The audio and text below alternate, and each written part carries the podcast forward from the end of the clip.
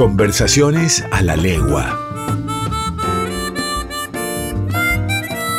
Un programa de entrevistas a los referentes de la percusión argentina. Conversaciones a la legua con Mariano Gómez.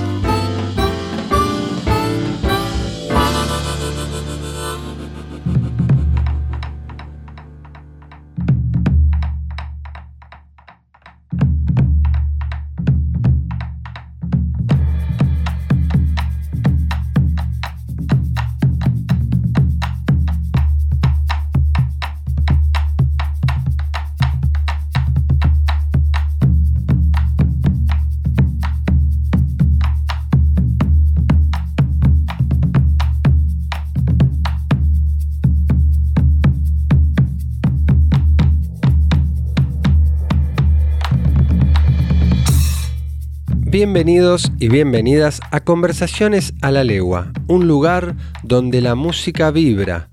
Mi nombre es Mariano Gómez y junto a ustedes seguimos conociendo y recordando a los principales exponentes de la percusión argentina. Percusionistas de ayer y de hoy.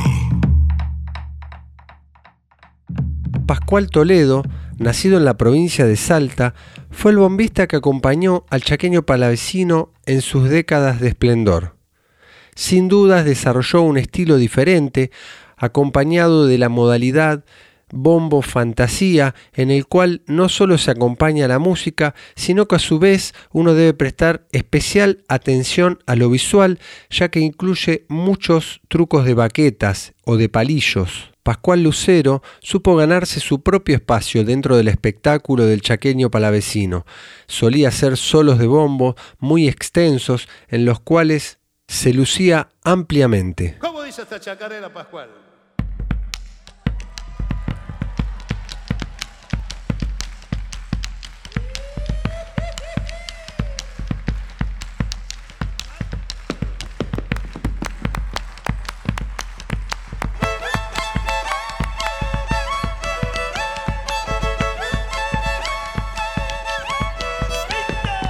Nació medio el monte debajo de un tala, esta chacarera para el tío Pala.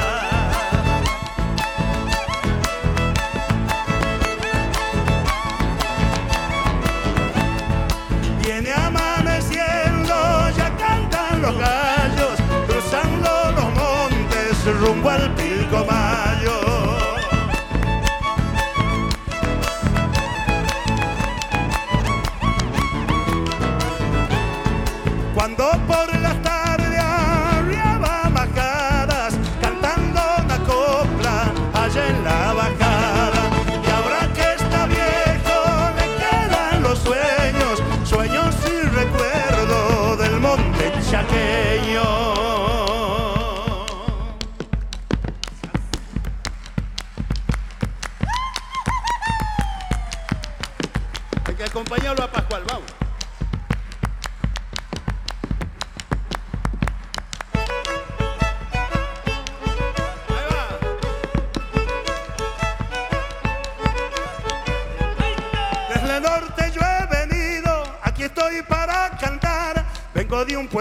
tan lindo que se llama Tartaga.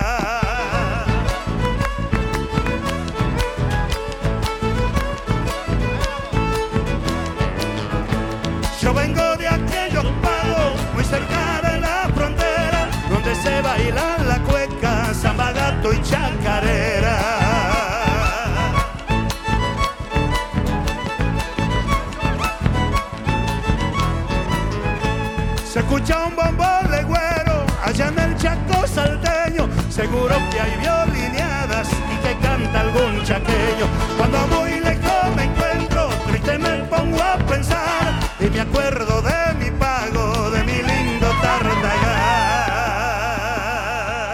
Escuchamos Pal Tío Pala, interpretada por el chaqueño palavecino. En la percusión, Pascual Toledo. En el programa de hoy vamos a tener la posibilidad de conocer y de vincularnos con un instrumento tradicional de la música folclórica de otro país, El instrumento del cual hablo se llama tabla. Es un instrumento de percusión que se utiliza en la India para reproducir la música folclórica de su país.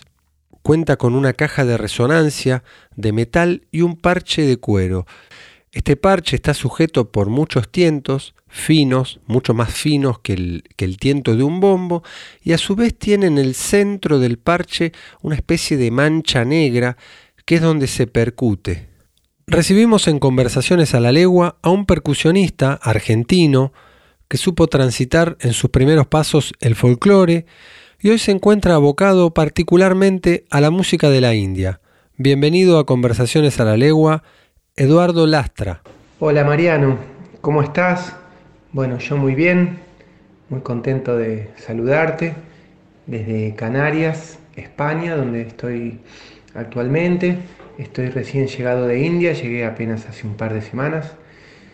Y bueno, te agradezco muchísimo la convocatoria eh, y aprovecho para decirte que me encanta el trabajo que estás haciendo, me parece súper valioso, lo sigo, lo disfruto y es buenísimo que, que alguien esté haciendo este registro. Eduardo, ¿vos recordás cómo fue tu comienzo con la música? ¿Fue a través de un pariente, a través de un conocido, un encuentro casual con el instrumento? ¿Recordás cómo fue? Bueno, la verdad es que no tengo un recuerdo del todo nítido de por qué aproximadamente a los 11 años tenía claro que quería aprender a tocar la batería. Tengo algunos recuerdos este, no del todo claros de, haber visto alguna batería, alguien que tenía una batería en su casa, alguien tocando, este, pero no, lo recuerdo con exactitud, también para mí es un poco un misterio, porque no, hay músicos en mi familia, en todo caso había un piano, pero no una batería. Eh, pero bueno, en aquel momento este, conseguí un profe de batería, Ariel Rubio, en mi pueblo, que es un prócer allí, todo el mundo lo quiere, es un tipazo. Y bueno, mi pueblo es cerca de Pergamino, se llama Colón, está a 50 kilómetros de Pergamino. Y alguna gente se lo confunde con Colón Entre Ríos. Eh, y bueno, allí no, había en aquel entonces este, una gran movida cultural. Tuve suerte de encontrar a alguien que, que me enseñe, que me, que me haga sentar en una batería por primera vez, ¿no? Eduardo, luego de este primer encuentro y con la generosidad de este maestro que comentás de tu pueblo que te dio la posibilidad de acercarte al instrumento, ¿cómo continuó tu formación? Ese momento en el que nos damos cuenta que, que el vínculo con el instrumento es muy positivo, que nos hace bien, pero que bueno, tenemos que sentarnos a estudiarlo, a descubrirlo completamente, a conocer los elementos técnicos que nos permitan eh, más adelante dominar el instrumento. Bueno, terminada la secundaria, a los 18 años, me establecí en Buenos Aires, donde estudié en la Universidad de Buenos Aires. Hice gran parte de la carrera de este, psicología, ¿cómo es el título? Es este, licenciado en psicología. No, bueno, no la terminé porque eh, la escuela de Avellaneda cada año tenía sus ingresos que eran sumamente difíciles. Para entrar por orden de llegada había gente que acampaba, salía en el periódico local, etcétera, etcétera, en, aquel entonces, ¿no? Si no había que dar un examen y entraban los mejores promedios, entonces uno competía con mucha gente. Fue entonces que contacté a Jorge Lutzow que al día de hoy es un gran amigo, un mentor para mí, una persona admirada y muy querida, por mí, por vos, por todos los que lo conocen. Este, él me preparó lectoescritura musical eh, para el examen, bueno, ahí esto de los, las escalas, las armaduras de clave, los tetracordios, viste, siendo baterista era como un, me sentía Stephen Hawking. Eh, así que bueno, me preparé mucho y logré entrar éramos 28 aspirantes, si no recuerdo mal, y entraban 4, los 4 mejores promedios, o sea que era de un 9 para arriba. Bueno, yo quedé entre esos promedios, me acuerdo que en la, en la mesa de examen de batería estaba Tristán Taboada, en aquel entonces tambor estable del Colón, todo el mundo estaba un poco nervioso. De hecho, había tres personas en la mesa de examen, yo no sabía cuál era Tristan, sabía que era uno de ellos. este, y bueno, así es que estudié en la Escuela de Avellaneda, de donde soy egresado, en el área de folclore. Fue una época realmente maravillosa, estoy súper agradecido a la escuela pública, a todos los profes que tuve, los compañeros. Fue una época muy linda. Este, por nombrar algunos de mis profes, Rubén Lobo en batería en folclore, un genio, un musicazo, le tengo mucha admiración. Este, Lilian Saba en elementos técnicos, Juancho Farías Gómez en elementos técnicos, este, bueno, tantos más, se me están escapando un montón. Este, bueno, esa fue mi formación oficial que me dio las herramientas para poder trabajar como sesionista. Para poder empezar a comprender un poco la sonoridad de este instrumento tan ajeno a nuestra música y tan afín por otra parte porque es un instrumento folclórico, popular, vamos a escuchar Ad Lai, interpretado por Eduardo Lastra, una interpretación con pocos instrumentos acompañantes con los cuales vamos a poder empezar a descubrir cómo es la sonoridad del tabla. Son dos tambores, recuerden, con múltiples posibilidades de sonidos.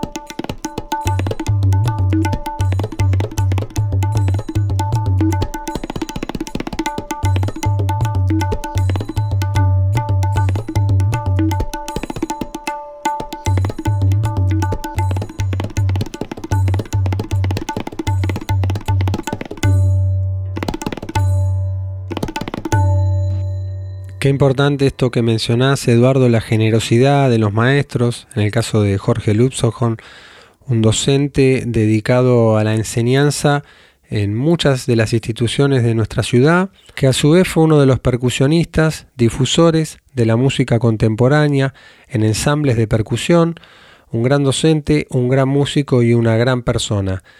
Eduardo, después de esa etapa de formación, ¿cómo, ¿cómo, fue tu introducción al mundo laboral? Bueno, supongo que mi experiencia es parecida a la de todos, que la introducción en el mundo laboral no es de un día para el otro, es algo gradual, ¿no? Alguna reemplazar a alguien acá y allá. No recuerdo el día en que recibí mi primer dinero por dar una clase o por tocar. Pero bueno, en aquel momento en Buenos Aires, teniendo yo aproximadamente 25 años, este, tuve la suerte de acompañar gente conocida, talentosa, que tenía un nombre, que tenía una trayectoria. Entre ellos, eh, Pepe Colangelo, pianista de Troilo, nada menos. Aparte, súper buena onda, un tipazo, tengo un muy buen recuerdo. Eh, el cantor era, esto era en una casa de tango, de estas tanguerías de Buenos Aires. Uno de los cantores era Raúl Lavie, el otro era Hugo Marcel, había invitado, fue Horacio Ferrer, fueron varios cantantes folclore. Este, hice un reemplazo una vez de mi amigo Diego Gandolfo, que tocaba con Facundo Sarabia. Este, toqué también un tiempo con Icanovo, toqué en el, Festival de Cosquín, en el escenario grande. Tenía un dúo con un guitarrista, fuimos convocados para tocar en Guitarras del Mundo. Fuimos teloneros, por decirlo así, del gran Roberto Ausel, así que la sala B estaba llenísima. Toqué en las dos primeras ediciones del Buenos Aires Percusión, junto con Jorge Lutzow Holm, que dirigía un proyecto súper, súper interesante.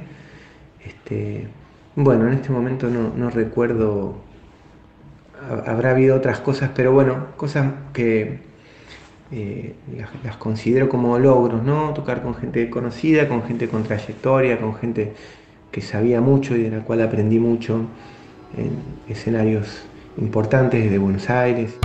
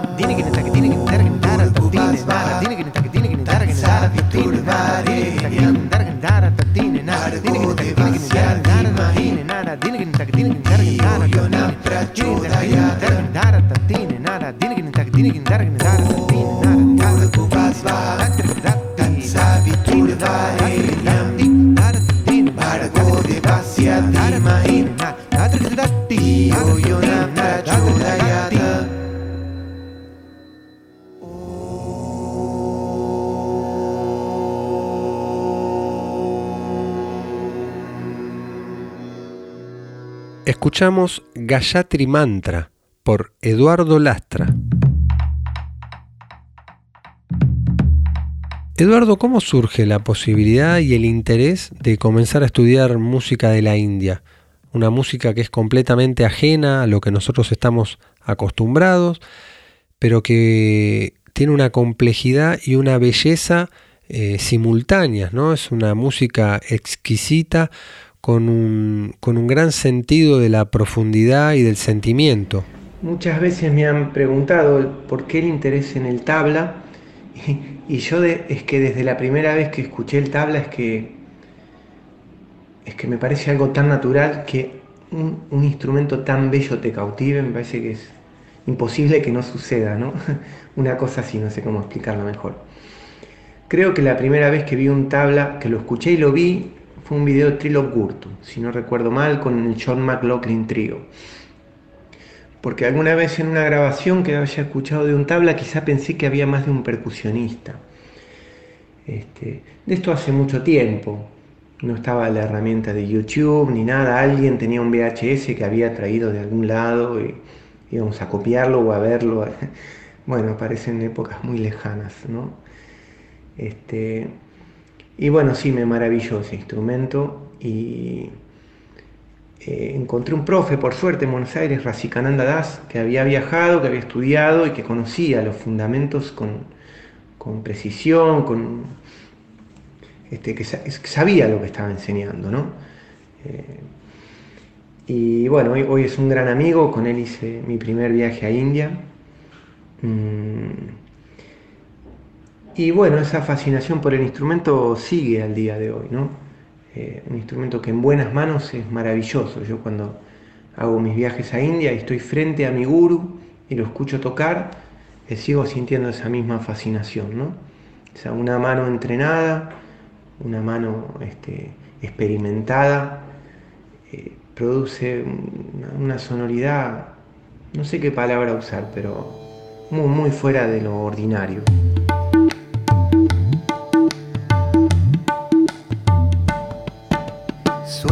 Con tierras lejanas y despierto me echo a andar.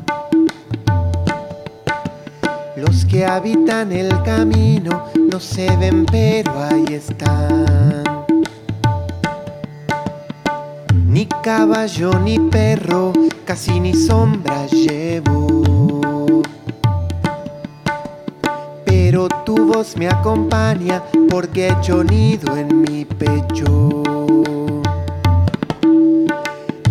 Cantor silencioso y hay un silencio cantor roca y arena y en su recodo la flor. Arbolito de mis sueños sabe dar sombra y raíz. Suelta sus hojas al viento, sin hablar puede decir que tu horizonte es inmenso tu camino sutil.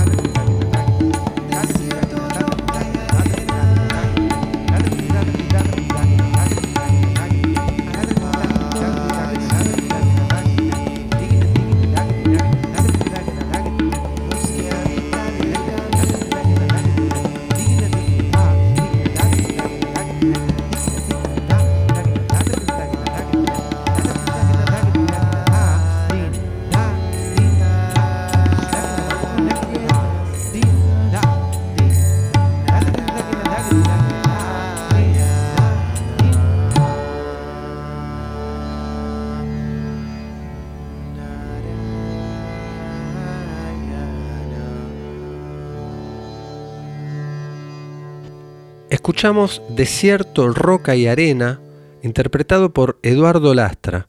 Acá van a poder apreciar cómo Eduardo introduce el sonido de los tablas en la música folclórica argentina.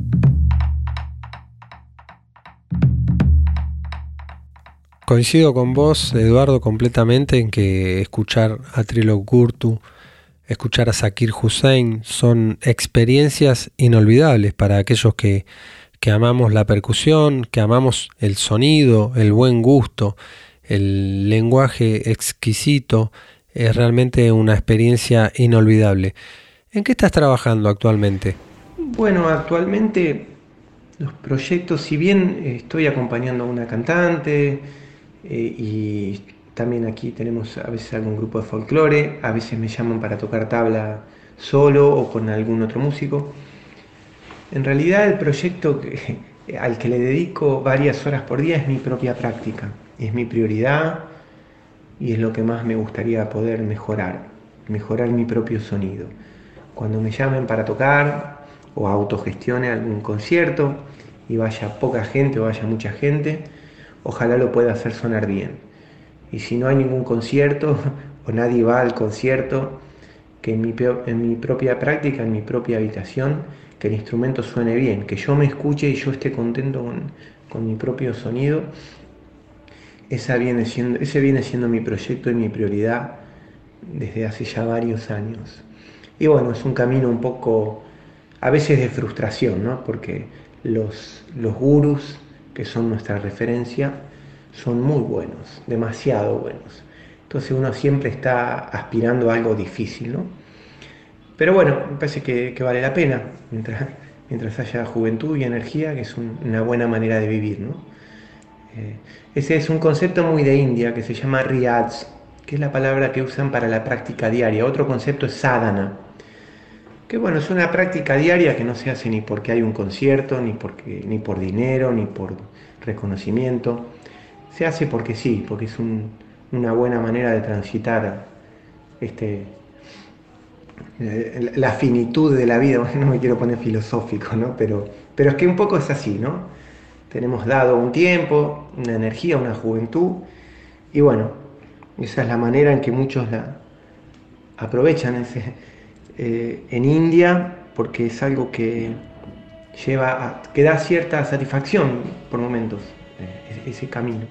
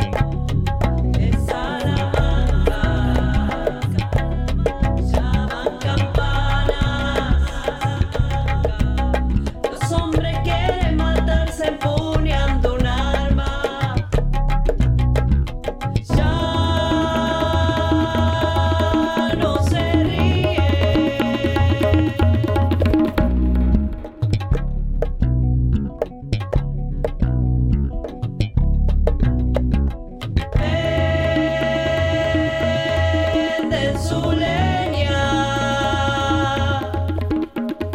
Ya no agradece que el río les dé su arena, solo los niños van de la tierra.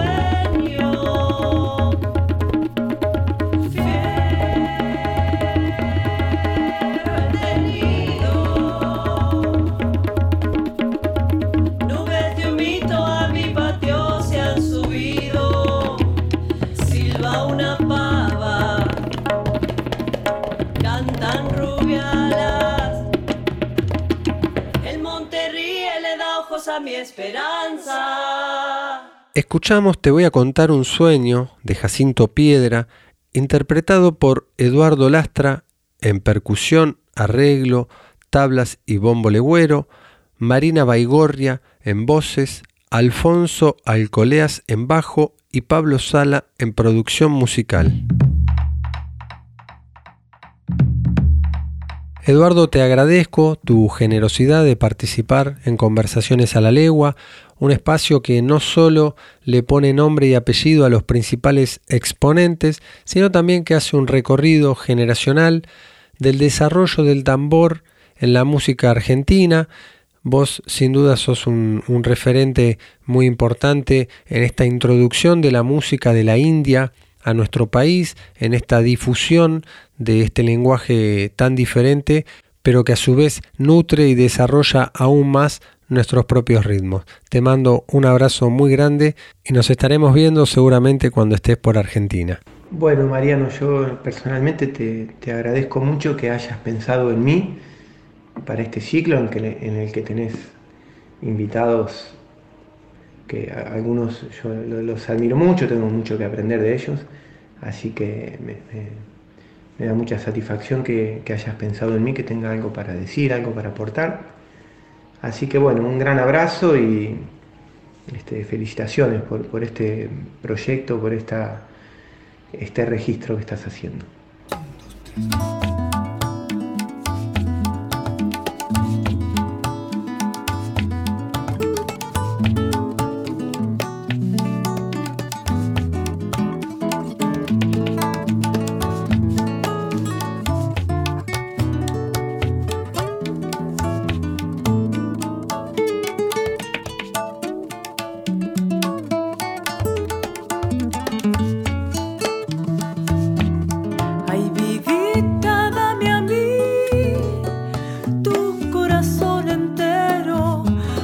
así me gusta a mí, porque así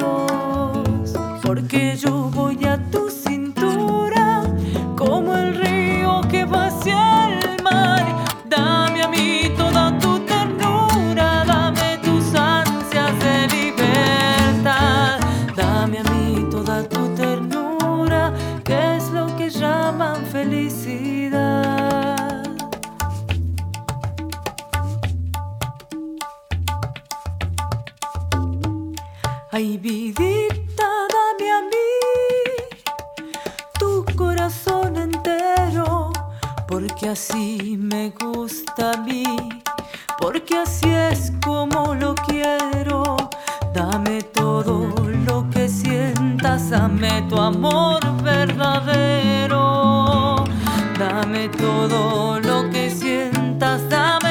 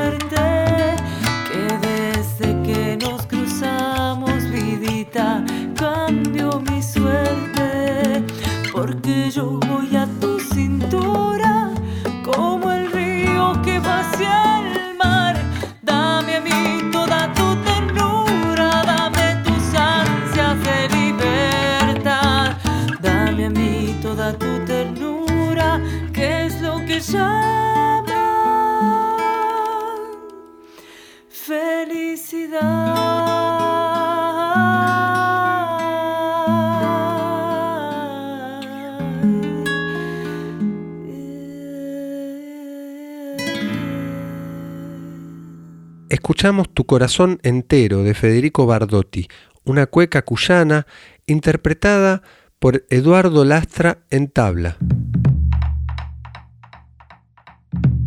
Música Lado B. Durante la pandemia del año 2020, los músicos y las músicas decidimos seguir adelante con la propuesta cultural seguir trabajando, seguir generando emociones y seguir generando música. Fue el caso del ciclo Conciertos de ofrendas musicales. Realizado en el CCK, el ciclo propone un recorrido por la música del barroco a la actualidad, en formatos de cámara y por reconocidos intérpretes. Es el caso de la obra que vamos a escuchar, Bar 1018, compuesta por Insinger, interpretada por Marina Calzado Linaje en marimba, Ezequiel Calzado Linaje en vibráfono y Darío Ingignoli en piano.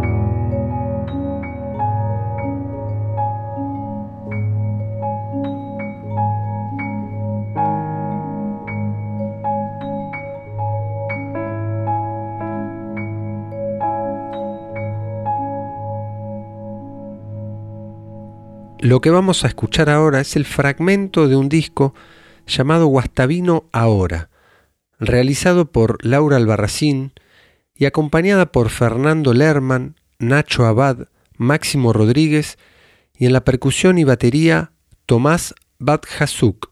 El disco recorre y repasa las obras de Guastavino brindándole la posibilidad de una interpretación con un sonido actual, un repertorio que sin dudas sigue siempre vigente.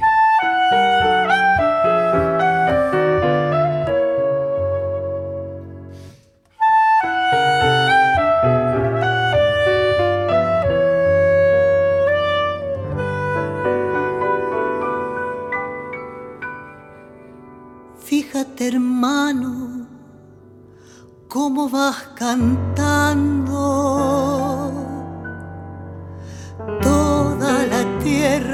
te escucha conmigo.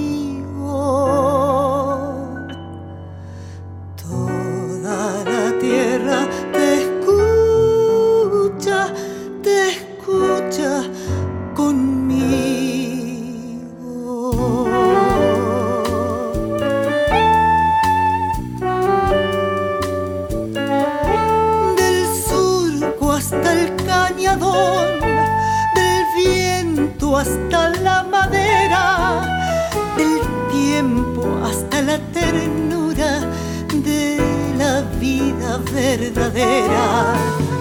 Porque es preciso tener un corazón derramado, girones de sueños viejos que van quedando olvidados. Girones de sueños viejos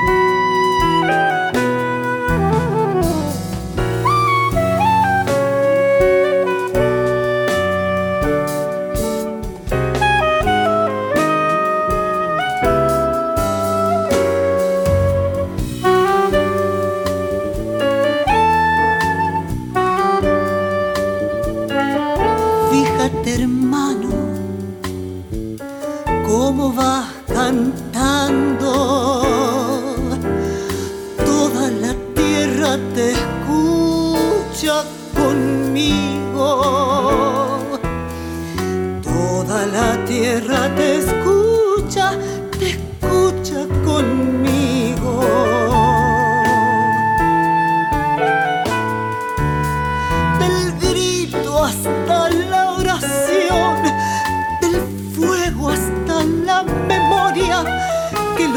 En dolor viviente cante sangre de su historia.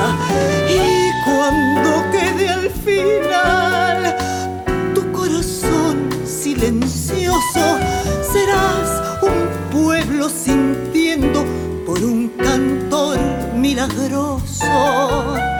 Serás un pueblo sintiendo por un cantor milagroso.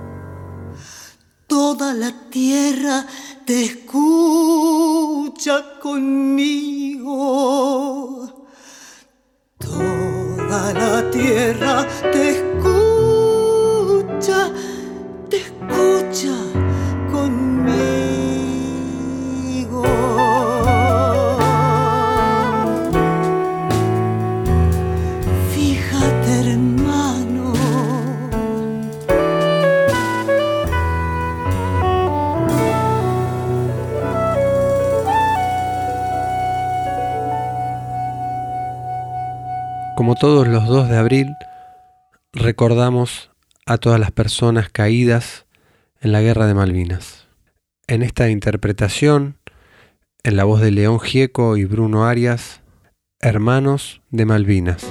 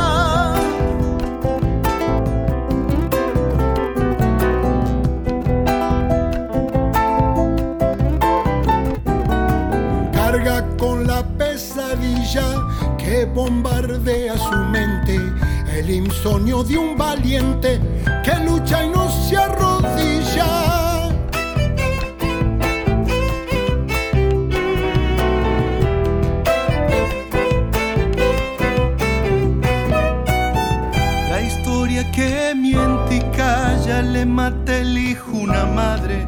Su dolor no ha de taparle el frío de una medalla. Vengo a traerte un abrazo en una copla sencilla. Porque te siento mi hermano, veterano